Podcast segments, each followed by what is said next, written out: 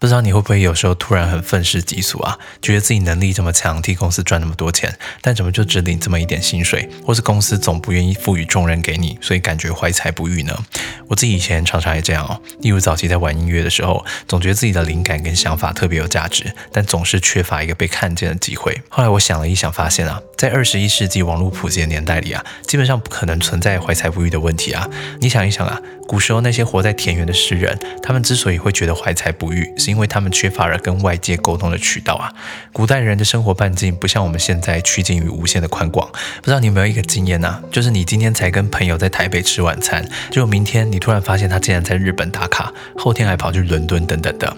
甚至有社会学家在近年提出了一个概念，叫做重建附近，意思是说啊，附近这个概念在二十一世纪逐渐消失了，因为受惠于大众交通工具啊，我们走向远方的成本。降至无限低，又受惠于网络科技，我们想让自己的想法法触及到落后农村里面的人的成本，也趋近于无限低啊。